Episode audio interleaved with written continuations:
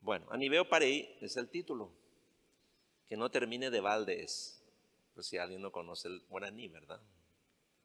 Que no termine de balde. Anibeo Parei. El enojo y las ofensas son muy comunes en todo matrimonio. ¿Quién no se enojó? ¿Quién puede decir aquí, yo nunca me enojé con mi esposa? A ver. O la esposa, una esposa puede decir, jamás yo me enojé con mi esposo, es un pan de Dios. Menos. Ni el dedito levantar. Bueno, ahí está, hermano. Los maridos suelen ofender a sus esposas. ¿Cuántos dicen amén? y las esposas suelen ofender a sus maridos cuando se dejan llevar por la ira. ¿Cuántas dicen amén? Sí. Hacer daño con palabras y acciones violentas cuando uno está enojado resulta la mayoría de las veces inevitable. Porque el enojo, cuando surge del orgullo herido, anula la razón. Ahí en Proverbios capítulo 29, versículo 22. Proverbios 29, 22. Dice así. No te dejes llevar por el enojo, porque el enojo es propio de gente necia. ¿Cuántos aquí tienen la capacidad de controlar su enojo? ¿Cuántos de ustedes, si su cónyuge les hace algo malo, si descubren que les ha estado mintiendo, si traicionó su confianza o cualquier otra ofensa grave, logran, a pesar de estar muy enojados, no reaccionar con gritos, agresiones, insultos, amenazas, etc.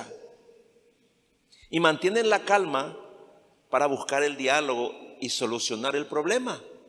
Es muy difícil, ¿eh? Muchas veces es imposible.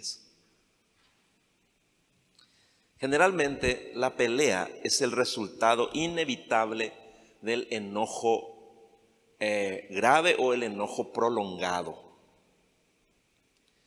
Ahora, ¿por qué Eclesiastés 7, versículo 9 dice que no deberíamos dejarnos llevar por el enojo? Porque cuando nuestra ira se descontrola, causamos daño y más problemas. Con enojo nunca se pueden resolver los conflictos matrimoniales, sino todo lo contrario. Se empeora la situación. ¿Cuántos pueden decir amén a eso? Porque es así. Por eso hablar o actuar estando enojado o enojada es propio, dice ahí Eclesiastés, es propio de la gente necia. ¿O alguna vez resolvieron sus problemas con agresiones verbales, gritos y acusaciones? La respuesta es un contundente no. ¿Y por qué muchos entonces siguen peleando con sus cónyuges cada vez que se enojan? si saben que no van a resolver sus problemas de esa manera? ¿Por qué lo hacen? Bueno, ahí tiene la respuesta, ¿no? Pero no lo hacen porque en realidad no les interesa arreglar la situación, sino vengarse. La esposa quiere que su marido pague por lo que le hizo y el marido quiere lo mismo. Así que cuando dejas que el enojo te controle, vas a querer vengarte y el problema no se va a resolver, al contrario, va a empeorar. Ya habrán tenido alguna experiencia así con el enojo, ¿verdad? ¿No? Las veces que yo me enojé con mi esposa y le dije algo malo, o le agredí o le ofendí, yo pagué un precio muy alto, ¿no? Porque nunca resolví el problema. Al contrario, se empeoró la situación. ¿Me entienden? Entonces, alguien que es sabio tiene que pensar nomás. Bueno, falló tu esposa contigo, falló tu esposo contigo. Demasiado, o querés gritarle, mandarle a la china, querés decirle de todo. ¿Verdad que sí? ¿Está enojada, güey? ¿O está enojado? Pregunto. ¿Es una decisión sabia? ¿Va a solucionar el problema? ¿Verdad que no? Entonces, ¿por qué la gente lo hace? ¿Me entiende? Es interesante, ¿no?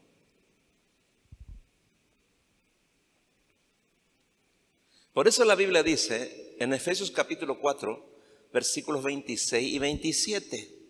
Proverbios capítulo 4, versículos 26 y 27. Dice lo siguiente. Además, no pequen al dejar que el enojo les controle. No permitan que el sol se ponga mientras sigan enojados, porque el enojo da lugar al diablo. Ahí está. ¿Qué pasa cuando el enojo contra tu marido o contra tu esposa dura más de lo debido y se prolonga por días o semanas? Le das lugar al diablo para que te tiente a querer vengarte haciendo cosas indebidas, pecando contra él o contra ella, y para calmar tu conciencia poner la excusa perfecta diciendo que él o ella te obligó a hacer lo malo. No sé si alguna vez lo hizo. Bueno, eso en otra parte siempre ocurre. Entonces, ¿Cómo puedes controlar tu enojo cuando tu cónyuge te provoca? En primer lugar, sabiendo que si das rienda suelta a tu ira, solo vas a empeorar las cosas. Eso es lo primero que tienes que saber. Te enojaste, pero estás hirviendo y pensando más. ¿No? Vas a hacer, una macanada, ¿eh? Porque vos querés sacar tu ira y querer hacer daño. ¿Me entiendes? Entonces pensá bien nomás, porque esa actitud va a provocar un daño peor. Porque la verdad. Proverbios 29, 11, Proverbios 29, 11 dice, el necio da rienda suelta a su ira, pero el sabio sabe dominarla. ¿Cuántos quieren ser necios acá, hermano? Creo que nadie, ¿verdad? Entonces, practica para controlar tu ira la próxima vez que te enojes. No seas como los necios, porque no van a resolver su problema, nunca van a empeorar. ¿Me entiende? Dice el Salmo 37, versículo 8. Salmo 37, 8 dice, desecha la ira y el enojo no te alteres, que eso empeora las cosas. Ahí lo dice otra vez. ¿Cuántos pueden entender esto? ¿Cuántos ya saben que discutiendo y peleando con su cónyuge no van a resolver nada, sino que empeorarán las cosas? Todos deberían saberlo, porque eso es sabiduría. Eso es sabiduría. Controlar el enojo. ¿no? Pero ¿cómo hacerlo? ¿Cómo llevarlo a la práctica? Para eso, en segundo lugar, necesitas entender que solo con la ayuda del Espíritu Santo podrás dominar tu ira, tu enojo. De lo contrario, va a ser casi imposible que reacciones a bien cuando tu cónyuge te ofende o, te hace algo malo, ¿no? Va a ser prácticamente imposible. No vas a poder evitar que tu enojo te haga hacer algo malo. No vas a evitar que te haga enojar al punto de reaccionar mal. Para que uno pueda dominar su enojo y responder a una ofensa con calma, debe tener el fruto del Espíritu. Esto ya no es humano.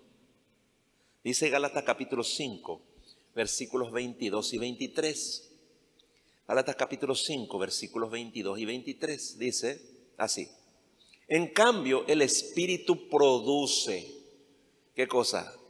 Amor, alegría, paz, paciencia, amabilidad, bondad, fidelidad, humildad y dominio propio. Ahí está. Ahí lo dice. Dominio propio significa tener control sobre tus malos deseos cuando te provocan a ira, cuando alguien te hace enojar, ¿no? Porque ahí salen tus demonios, ¿no? Entonces ahí tenés control sobre tu ira, sobre tu enojo.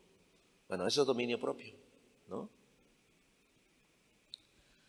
Entonces, ¿cuántos necesitan dominio propio, hermano? ¿Cuántos lo necesitan? Yo lo necesito, hermano. Eh, porque no siempre uno es perfecto, ¿no? Por más que uno practique a veces, pero hay que seguir haciéndolo, ¿no? Si no tienes dominio propio, debes pedirle a Dios antes de la próxima pelea con tu esposa o con tu esposo. Tercer lugar, si sos inteligente, cuando te enojas, vas a usar la paciencia para no decir ni hacer estupideces. Porque sabes que no se pueden borrar ni quitar las ofensas. Una vez que vos lanzaste la ofensa, ya no se puede quitar. Y eso va a producir cosas malas, ¿no? Argelería, ¿no? Proverbios capítulo 14, versículo 29. Proverbios 14, 29 dice así. Ser paciente es muestra de mucha inteligencia. Ser impaciente es muestra de gran estupidez. Ahí, está. ¿Me entiende? No, no, no seas mecha corta, no vayas a ser explosivo, explosiva. Tranquilízate, ¿no? Pensá antes de responder una ofensa con otra peor o con gritos y otras cosas. Pensando un poco, ¿no? Para eso tener que tener paciencia. No, pero ¿cómo? No, yo no puedo hacer, no, pero ¿cómo? Si me insultó, si me hizo daño, yo no puedo nada. ¿Me entiendes? Ella empezaba a hacer estupideces, ¿no? Porque pues no, pues no puedes controlarte. No. Porque al fin y al cabo, si explotas y decís muchas cosas, ¿acaso vas a resolver el problema? Eso no me tener que pensar. Claro que no.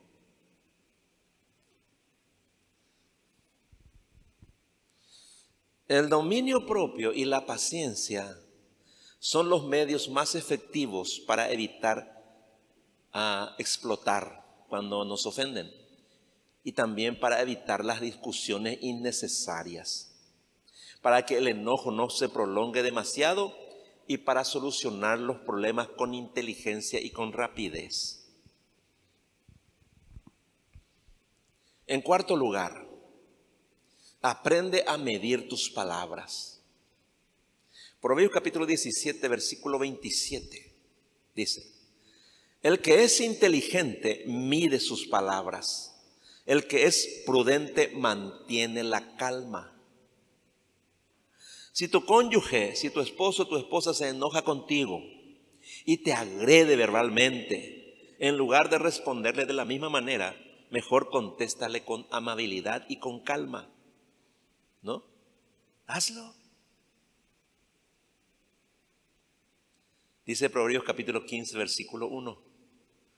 Proverbios 15, 1 dice, la respuesta amable calma los ánimos, pero la respuesta áspera aumenta el enojo. Miren cómo Dios nos está enseñando, ¿verdad? Entonces, esto es sabiduría, pero tenemos que aplicarla pero esto es algo espiritual. ¿Me entiendes? Cuando vos te peleas la próxima vez con tu pareja, lo primero que va a salir es el demonio que está ahí, es la ira, el enojo, y vas a querer agredir, vas a querer hacer algo malo o decir cosas, ¿verdad? Que van a herir, que van a hacer daño, ¿no? Entonces hay que pensar, siempre hay que actuar con inteligencia, ¿no? Pero hay una costumbre, y aquí va el, tema central de nuestro, de esta noche, ¿no? Hay una costumbre que muchos matrimonios tienen cuando se enojan y pelean. Esta costumbre se trata de solucionar cualquier discusión con el opareí. Es decir, que cuando tienen problemas y se trenzan en una riña, se dicen palabras ofensivas, amenazas y hasta se agreden físicamente, pero después de unas horas o al otro día, se tratan como si nada hubiera pasado. ¿No le pasó ya a usted? Piñón ahí, ¿no? Como perro y gato ahí en noche. Desastre. Y se duermen así. Al día siguiente, ¿qué tal mi amor? Vamos a tomar mate. ¿Eh? ¿Verdad? Como si nada. Qué tremendo, ¿no? No sé si a ustedes le pasó, ojalá que no. Pero a la mayoría de los matrimonios le pasa eso. A la mayoría. 99,9%. Lo paré la forma más eh, diplomática de solucionar un problema. ¿Eh? Tengo amnesia, me olvidé de lo que pasó anoche. Nos dijimos de todo, pero ahora, amor, ¿qué tal? ¿Eh? ¿Cómo te va? ¿Es eso? Esta mala costumbre de solucionar las ofensas y agresiones en el matrimonio con el opareí tiene que ver con mantener cada uno su orgullo intacto. Problema de orgullo es. Así ninguno tiene que humillarse para reconocer su error y pedir perdón a su cónyuge, a quien ofendió, ¿verdad? Ni tienen que humillarse para perdonar ninguna ofensa. ¿Me entiende? Es por orgullo. Ahora, las, discusiones en el matrimonio nunca deben solucionarse con el oparei. Hay parejas que, que se ofenden con frecuencia, se agreden, se dicen de todo y duermen enojados. Pero al otro día se despiertan y se hablan normalmente como si nada pasó en el día anterior. Repito nomás esto para que se nos quede grabado, ¿no? No reconocen sus faltas no piden perdón ni perdonan, sino que simplemente siguen sus vidas como si nada. Y todas las ofensas que se dijeron en el día anterior quedan en el oparei. Terminan de balde, ¿no? Quizás algunos de ustedes tengan la costumbre de dejar todo en el oparei, simplemente no hablando del problema que tuvieron ayer o hace unas horas y de todas las palabras ofensivas y actitudes de desprecio que tuvieron y se dijeron por enojo. ¿Saben por qué se comportan así? Porque son orgullosos y no quieren humillarse, ni para perdonar ni para pedir perdón. Pero el orgullo, si no es derribado de nuestro corazón, para pensar y actuar con humildad, tarde o temprano va a destruir la armonía, el respeto, el amor y la felicidad en el matrimonio. ¿Verdad? Va a destruir. Fíjense que el orgullo es el líder del corazón humano sin Dios, porque conduce a otros pecados, ¿no? Fue por orgullo que Satanás lideró la rebelión celestial contra Dios. El orgullo produjo la caída de la humanidad en el jardín del Edén. El orgullo de Caín, o por orgullo, Caín mató a Abel y el orgullo motivó la construcción de la torre de Babel. Hermanos, millones han muerto por causa del orgullo de gobernantes hambrientos de poder. Por eso, no sorprende que el orgullo sea un pecado que Dios odia muy especialmente y un pecado con el que también nosotros odiamos a Dios. El orgullo y el amor al prójimo son contrarios. El orgulloso no puede amar. Vos te llenas de orgullo y ya no tenés amor. Por eso que a veces vos le decís, mi amor, te amo, le decía a la mañana, gana, vos sos mi luna, mi, de todo le decía. Y a la noche de no en diez y le decís, bruja, brujo, de todo le decís. Pero a la mañana era puro amor, ¿no? Tocó su orgullo y se transformó. ¿Me entienden, hermano?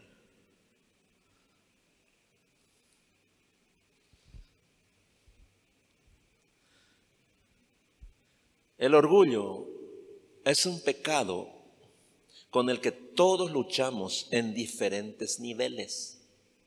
Algunos son más humildes que otros, pero el orgullo nunca desaparece. Por naturaleza, los humanos no son humildes.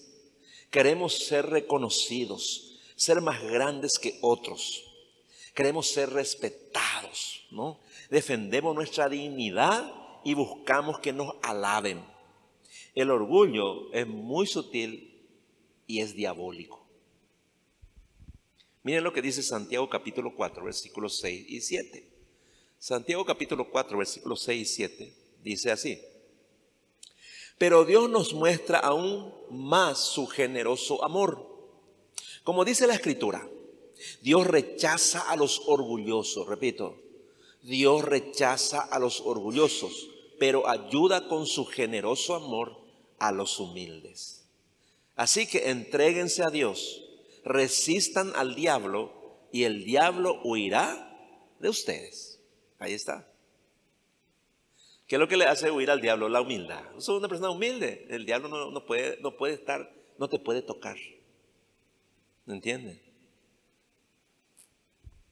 Fíjense también que la persona orgullosa se enoja fácilmente. Usted conoce a una persona que pide pereni. Eh, no, no voy a decirle nada a mi marido porque se enoja de balde. La, la gente, cállense, porque viene cansado. No vaya que decirle nada a tu mamá, porque está nerviosa. Eh, ya sabelo ya. Ese es orgullo, hermano. Está así, ¿verdad? De pochina. Está como esa leche hervida, está, ¿verdad? Bueno, ahí está. Y se enoja fácilmente. Eso es orgullo. Así es. También la persona orgullosa es emocional. Y por ello propenso o propensa a sentirse ofendido, rechazado y menospreciado. ¿no? que la gente dice, eh, mi suegra no me quiere. Allá. O mi suegro es argel conmigo. O tu hermana, o fulano de tal. No me quiero ir a la casa de nuestro amigo porque su señora es demasiado creída. ¿Sabes qué eso es? Orgullo. ¿Me entiendes, hermano? Es piñana, Hay que, hay que darse cuenta. La persona orgullosa no admite sus errores y va a discutir con cualquiera que le diga que está equivocado o que su conducta no es recta.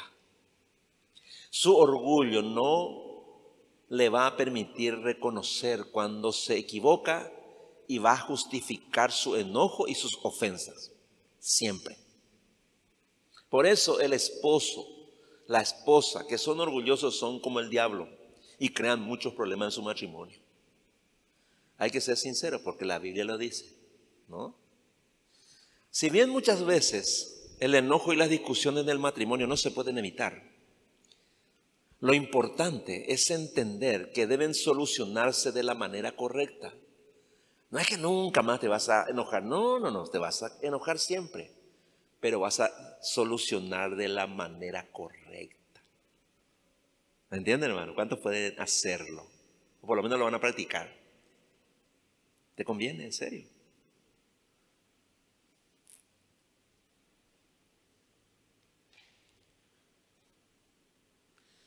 No deben solucionar sus problemas con el opareí, sino como dice la Biblia. El diablo, hermano, hermana, te va a tentar para que no resuelvas tus problemas con tu cónyuge, perdonando o pidiendo perdón humildemente, sino que vas a de, él te va a tentar para que defiendas tu orgullo a capa y espada para que después termine todo en el oparei. ¿Me entiende? Es así. Entonces, si no resuelves los problemas que tienes con tu esposo, con tu esposa, por medio del perdón, es porque tu orgullo no te permite humillarte para pedir perdón a tu cónyuge.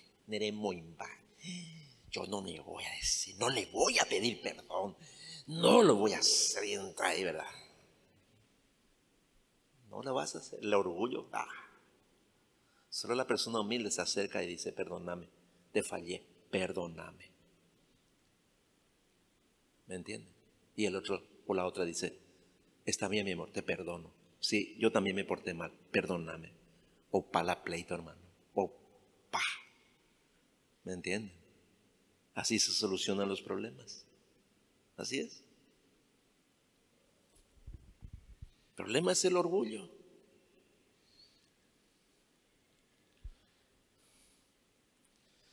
Esa es la razón por la que muchos son infelices en sus matrimonios. Porque en lugar de perdonarse, cuando discuten y se ofenden, prefieren dejar todo en el oparey. Pero no pai hoy, hermano. No, no pai, hermano. No pai. Esa es una ilusión. ¿Verdad? Te va te enojado, no te, te acostás, ni molomo.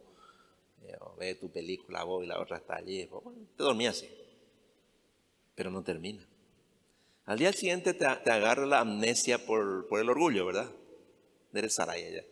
Pero eso no, no, no termina. Porque en la próxima pelea vas a sacar todito lo que hay delante de tu esposo, tu esposa, lo que pasó la última vez. Y vas a estar más propenso, propensa a enojarte también. O sea, la única manera de vencer tu orgullo es perdonando y pidiendo perdón. No hay otra manera, no hay.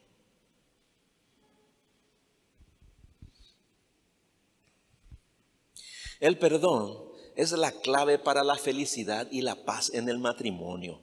Colosenses capítulo 3, versículo 13. Colosenses 3:13 dice lo siguiente. No se enojen unos con otros. Más bien perdónense unos a otros. No está diciendo que no se enojen aquí, eh, sino está diciendo nomás, es que si se enojan, no deberían enojarse, pero si se enojan, perdónense unos a otros, ¿no? Cuando alguien haga algo malo, perdónenlo. Así como también el Señor los perdonó a ustedes. Es interesante esto. La primera actitud que debes tener con tu esposo, con tu esposa, para vencer tu orgullo, eh, cuando te ofende o te hace algo malo, es la actitud de que le vas a perdonar. No, no puedes evitar que te ofenda, pero en tu corazón, ¿verdad?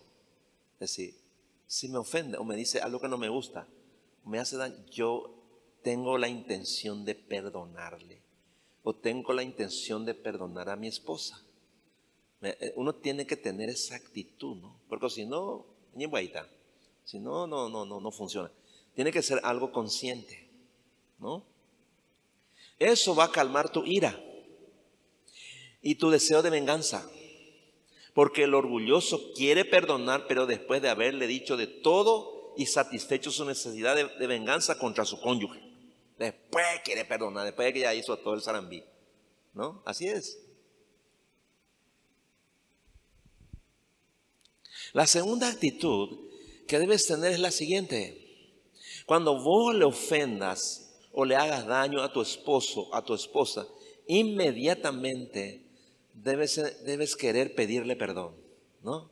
Inmediatamente luego, ¿no? Pero si no sometes tu orgullo, Él te va a impedir que reconozca tu pecado o tu falta y vas a buscar una excusa para justificar tu reacción mala, ¿no? No, pero se merece que pues ya no le dije todo lo que tenía que decir. Bueno, bueno, ahí está, ¿verdad? Siempre es así.